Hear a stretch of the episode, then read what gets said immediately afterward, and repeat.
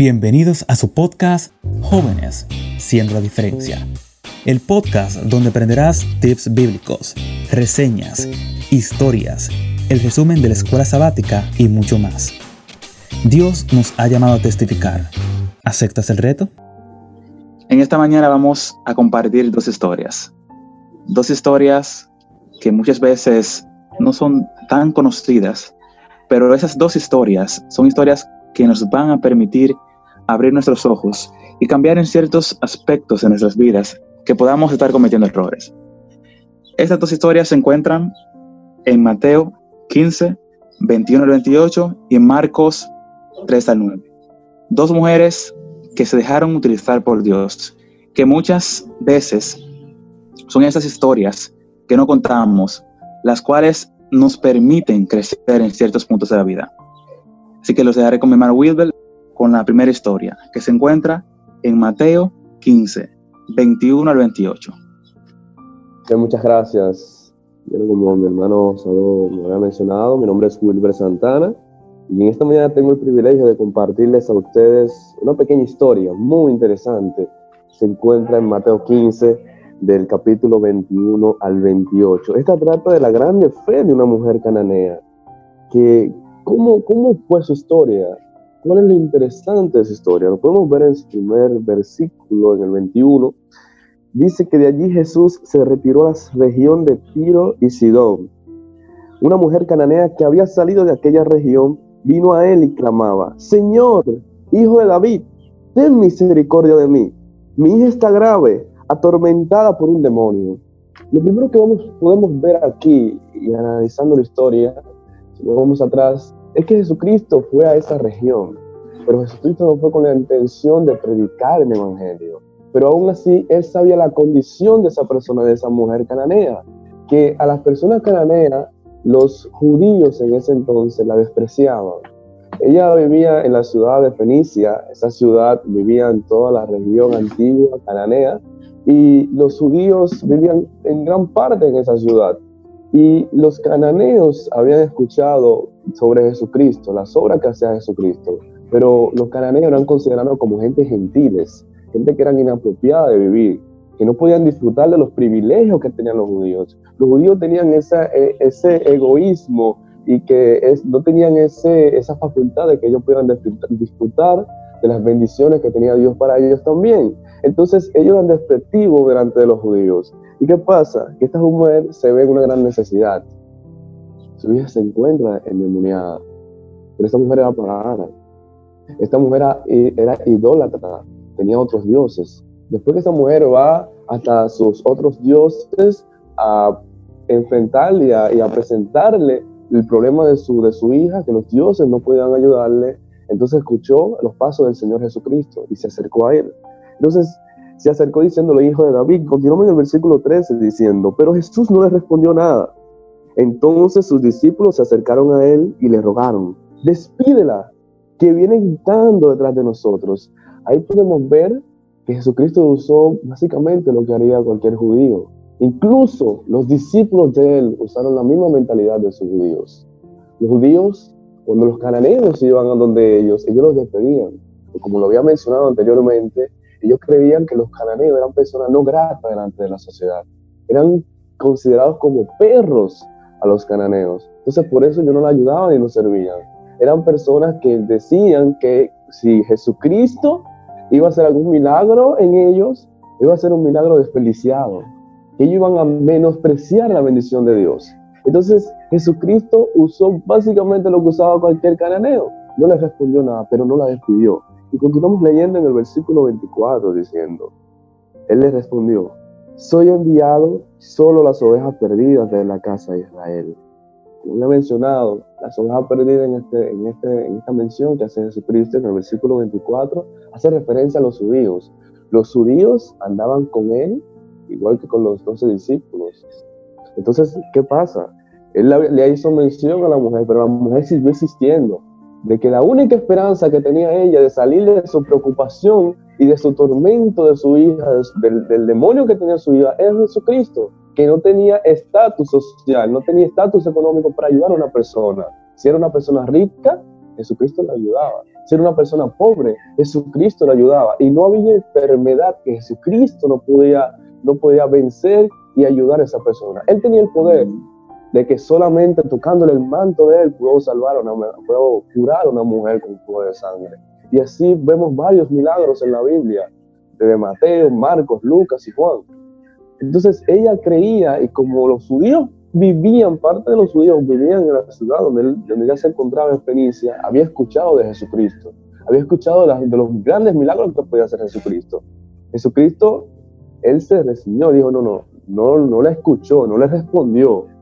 Y, le hizo la advertencia, mira, yo soy enviado solo a las ovejas perdidas de la casa de Israel. Pero Jesucristo sabía la fe que tenía esa persona. Jesucristo sabía que aún él diciéndole tales cosas, ella no se iba a resentir y se iba a ir. Y en el versículo 25, ella dice que ella vino y se postró delante de él y le dijo, Señora, ayúdame.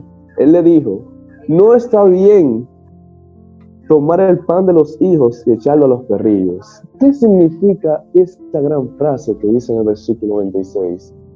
no está bien tomar el pan de los hijos y echarlo a los perrillos. Cuando menciona no está bien, hace referencia a los judíos. Que él fue únicamente, dice que él solo fue enviado a los judíos. Y dice que no está bien usar el pan, cuando hace mención del pan, hace mención del pan de salvación, el pan de curación, el pan de la vida eterna. No está bien usar el pan de bendición, el pan de salvación, que solo es usado para los judíos, y echárselo a los perrillos. Había hecho mención anteriormente que los judíos eh, tenían esa, esa referencia o ese significado para los cananeos, lo denominaban como perros, como gentiles. Entonces Jesucristo le hizo la mención, oye, no está bien yo tomar del pan de salvación de los judíos para dárselo a los perrillos que son ustedes. Esa, eh, como esa discriminación, discriminación prácticamente. No está bien yo, como soy de los judíos, como soy de los judíos, no está bien yo usar el pan de salvación, darle la bendición que tengo para ellos y usárselo a los perrillos, pero ella no se resistió, no se ofendió y más bien le respondió en el versículo 27, sí Señor, pero aún los perrillos comen de las migajas que caen de la mesa de sus amos. Mire qué gran fe tiene esa persona. Tremendo. Mira qué gran fe tiene esa persona, hermano querido. Que aún Jesucristo en el versículo 23 no le respondió nada. En el 24 le dijo, no, no, no, mira, yo soy solamente enviado para los hijos, eh, para la oveja perdida de la casa de Israel, haciendo mención a los judíos. En el 26 le dije, no, no está bien yo tomar el pan de salvación de los judíos para ayudárselo a los perrillos, a unas personas que no son gratas. Pero ella tenía una gran fe, hermanos queridos. Y le dijo, Jesucristo, los perros comen de las migajas que caen de la mesa de sus amos, diciendo, pero si, si tú puedes bendecir a los judíos, no hay por qué tú hacer esa bendición por mí y sacarme de ese tormento.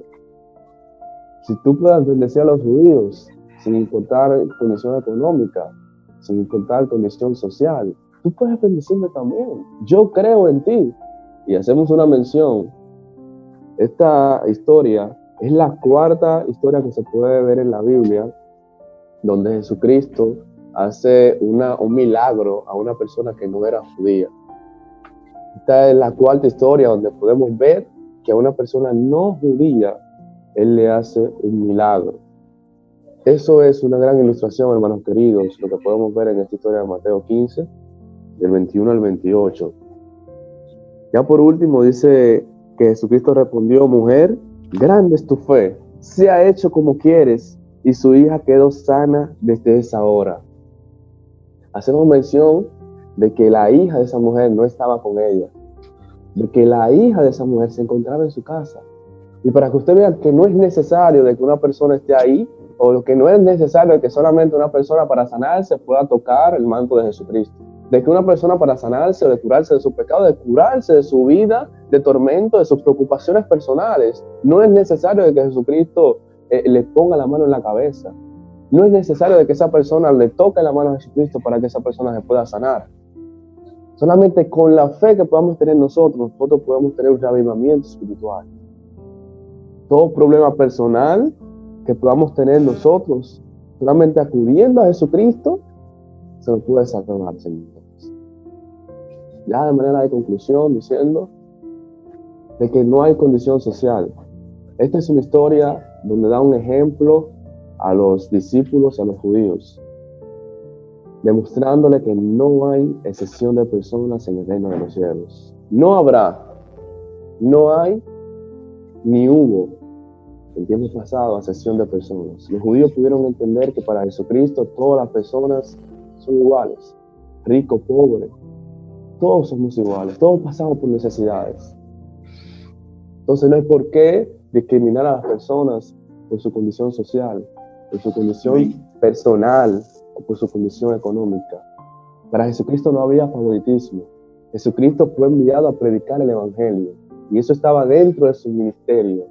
Él escuchaba la necesidad de las personas, él predicaba el Evangelio y por último, él sanaba las necesidades físicas de las personas. Para Jesús no había favoritismo, mis queridos. Y así como esa mujer cananea tenía esa hija endemoniada y Jesucristo pudo ayudarla desde lejos. Dice la historia que ella fue a su casa y cuando fue a su casa le encontró sana a su hija. Así puede nosotros tener un problema personal, un problema espiritual, y solo con nuestra fe y orándole a Jesucristo, Él nos puede salvar, sin importar los, los, reproches o como otras personas me puedan ver, yo sigo confiando en Jesucristo de que puede sanar. Que Dios te bendiga, mi querido, esta mañana. Amén, amén. Esa fe de esa señora fue bastante grande. Y hay algo interesante que debemos resaltar. Cuando Jesús rechaza a la mujer, Jesús no es que no quiere cumplir el milagro. Jesús rechaza a la mujer para que su fe creciera. Si Jesús, desde que la mujer va donde Jesús, Jesús sana a mi hija, y Jesús inmediatamente la sana, sí, la mujer puede tener fe, pero vemos que cuando Jesús la, rechaza, ella insiste, e insiste, e insiste, y llega un punto donde su fe es tan grande que Jesús le dice, wow, tremenda fe. Y para todo cristiano, un cumplido de Jesús, o para cualquier persona en ese tiempo, un cumplido de Jesús, de que tienes bastante fe, más que muchas personas, era algo extremadamente grande. Todo lo que Dios hace, lo hace por un propósito. Y eso implica muchas pruebas que podamos tener.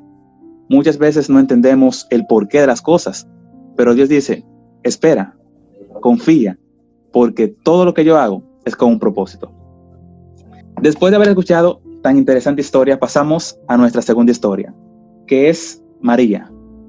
Pero hay algo que es interesante que resaltemos antes de avanzar con la historia. Puede que te pase como a mí, que te confundas en esa parte. El nombre de María era un nombre que era común en la Biblia. Un nombre que principalmente en el Nuevo Testamento muchas Marías existieron. La María del Marcos 14 no es la misma María de Lucas 7. En Lucas 7 vemos a la persona, a la María que es la rabandola, la María que no es fielmente a Dios, que es una persona que ha cometido bastantes cosas, y es esta mujer que va a la casa de Simón. Pero, ojo, Simón es un nombre que se repite diez veces en el Nuevo Testamento. Simón era otro nombre que era tan similar. La María de Lucas 7, que no es la María que vamos a tratar hoy, sino que es la otra María, en Lucas 7 es, fue en la casa de Simón el fariseo. En Lucas 14 hablaremos de María, la hermana de Lázaro y la hermana de Marta, una mujer honrada, una mujer que tenía un corazón que solo pensaba en ayudar. Y para que entendamos bien la historia, la vamos a dividir en tres partes, que es el escenario, el ungimiento y las reacciones de las personas. Entonces vamos a ir a la Biblia. Nos dice el verso 3. Mientras Jesús estaba en Betania, sentado en la mesa de Simón el leproso, no Simón el fariseo, sino Simón el leproso, llega una mujer y ésta llevaba un alabastro en ese alabastro, esta mujer tenía un perfume que según dicen ciertos comentaristas, este perfume era bastante caro. Hubo un comentarista que mencionó que posiblemente en ese perfume el dinero de toda su familia pudo haber estado, porque con lo que costaba ese perfume se podían comprar bastantes cosas. Está valorado prácticamente en 300 denares. Y para ese tiempo, esa cantidad era bastante. Y seguimos leyendo. Algunos de los que estaban allí se enojaron irremediablemente cuando esta mujer derrama ese perfume. El escenario. ¿Dónde estaban esas personas? Estaban en la cena previa, semanas antes de la muerte de Jesús. En esos tiempos, incluso tiempo después, la mujer no tenía oportunidad. La mujer solamente tenía que servir. La mujer no era una persona que era bien vista, sino que era para servir. Y de repente están todos esos discípulos sentados a la mesa. La mujer no tenía oportunidad de ir y comer con ellos, no. La mujer solo podía servir e irse. Y de repente llega esta mujer con este perfume tan caro, tan costoso, y lo derrama en los pies de Jesús. De inmediato, los discípulos toman una actitud que muchos de nosotros tomamos en ciertas ocasiones, cuando no entendemos el porqué de las cosas, no entendemos para qué pasan las cosas.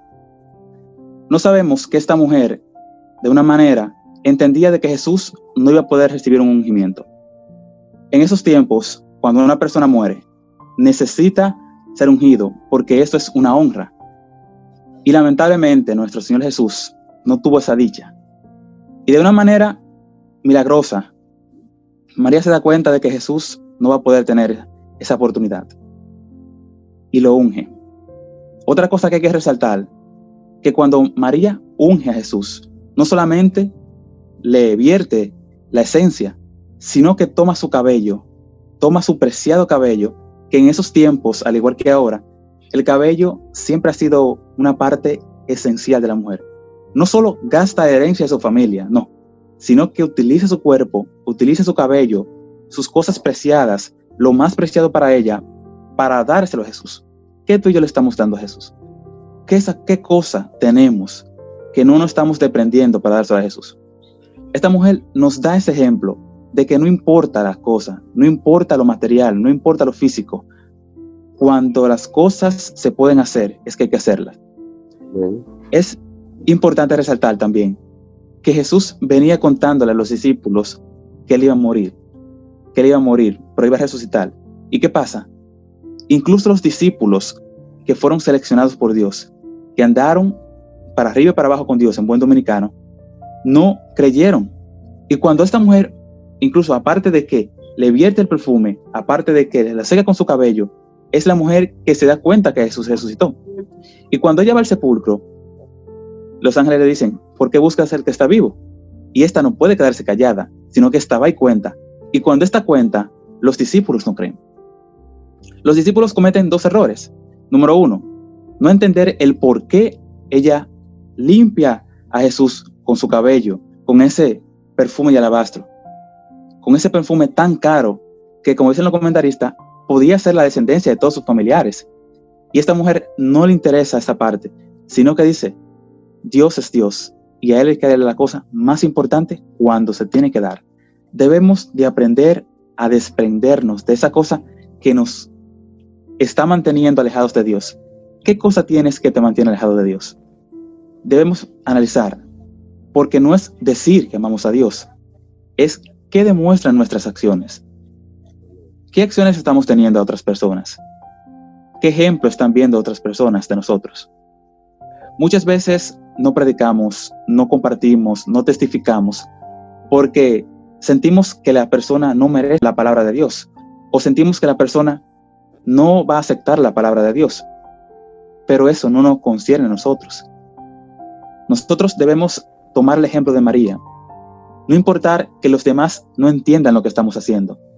No importar que los demás nos critiquen. Porque muchas veces no predicamos por temor a la crítica. ¿Qué dirán? Ahí viene esto una vez más. No, vayamos, testifiquemos, prediquemos y permitamos que Dios nos utilice. Al igual como Dios utilizó a María, al igual como Dios utiliza a muchos personajes en la Biblia, Dios quiere utilizarnos a nosotros. Dios quiere utilizarnos para poder testificar su palabra y culminar con el Evangelio en todo el mundo. Tú tienes hoy la oportunidad de hacerlo. ¿Qué estás esperando? ¿Estás esperando a morir? ¿Estás esperando a morir? No permitas que el tiempo que Dios te ha permitido y todas las oportunidades que Dios te ha brindado se pierdan. Dios quiere hacer grandes cosas contigo, pero sabes, desde la creación, Dios nos dio el libre albedrío. Nos permitió elegir lo que queremos hacer. Incluso Él sea todopoderoso, sea omnipotente de decir y hacer lo que Él desee, pero Él nos da la oportunidad de que nosotros elijamos, de que nosotros decidamos qué hacer con nuestras vidas. Dios es amor. Dios quiere salvarte, pero Dios quiere que tú testifiques para que otros se salven también. Así que comparte la palabra de Dios. Comparte con tus amigos, comparte con tus vecinos, comparte con tus compañeros de trabajo, compártela con todo el mundo, todo el que te sea posible, comparte la palabra. Da ejemplo. No importa que sientas que no puedes, ve, porque Dios irá contigo. Y para terminar, me gustaría resaltar esta parte que encontramos en el verso 8 y en el verso 9. Dice, y esta mujer ha hecho tal como pudo, y se ha anticipado a ungir mi cuerpo. De cierto os digo, que cualquier parte donde el Evangelio se predique, se menciona en este caso. Y vemos cómo el mensaje de Dios es tan poderoso. Cuando nos dejamos utilizar por Dios, Dios nos exalta. Cuando aprendemos a minimizarnos, cuando aprendemos a poner a Dios primero, Dios nos exalta. En todo el mundo, mientras se predique mi mensaje, esta mujer será recordada. Cuando hacemos cosas para Dios, nunca caen en el vacío. Así que en esta mañana yo te exhorto, hazlo, hazlo para Dios, porque Dios da recompensa. Y cuando Dios recompensa, las recompensas son maravillosas. Que Dios te bendiga. Amén, amén. Muy interesante historia. Eh, hay que resaltar varias cosas de esta historia. Lo primero es que Dios es un Dios tan amoroso y tan misericordioso que Él, a pesar de que hizo la creación, a pesar de que nos creó, Él no nos obliga a que nosotros a que nosotros acudamos a Él por presión, sino que lo hagamos por amor. Nos acepta como nosotros somos, sin distinción de personas que no podemos ver en la pasada historia. Pero en este caso hay algo más interesante, ¿sí? que es que nosotros debemos de ver las cosas a través de los ojos de Dios, no ver las cosas a través de los ojos humanos.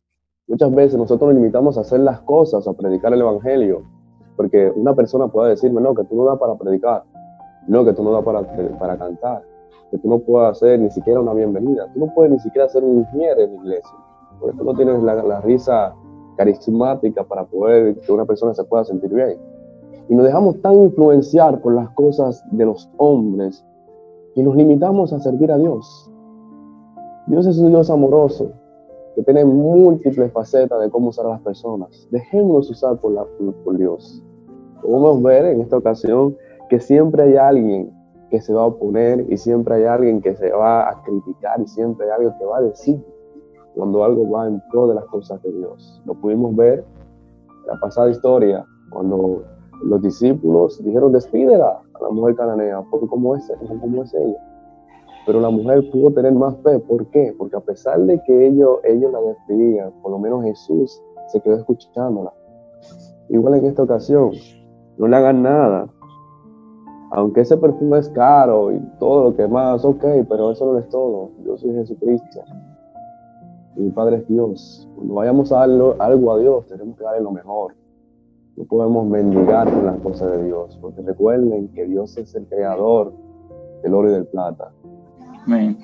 Así que nosotros tenemos que trabajar para Dios, trabajar en pro de predicar el Evangelio, sin pensar en qué, en qué podría afectarme, sin pensar en qué otra persona pudiera eh, llamarme y decirme que tú no vas para esto, que tú no vas para lo otro al final, lo que le interesa a Dios es que lo hagas de corazón. Que no lo hagas para vanagloriarte, para ti mismo, conseguir fama, sino que lo hagas en pro de predicación del Evangelio. De que este Evangelio sea predicado en todo el mundo en esta generación. Así que, hermano querido, no te dejes mal influenciar por las cosas de los hombres. Mira siempre a través de los ojos de Dios. los problemas y las dificultades, míralo a través de los ojos de Dios, que lo vas a ver como una bendición, no como una maldición. Que Dios te bendiga en esta mañana. Amén. Le invitamos a que todos los jueves nos sintonicen porque vamos a estar compartiendo distintas historias que nos van a permitir crecer. Historias para tomar el ejemplo y aplicarnos en nuestras vidas. Que Dios les bendiga.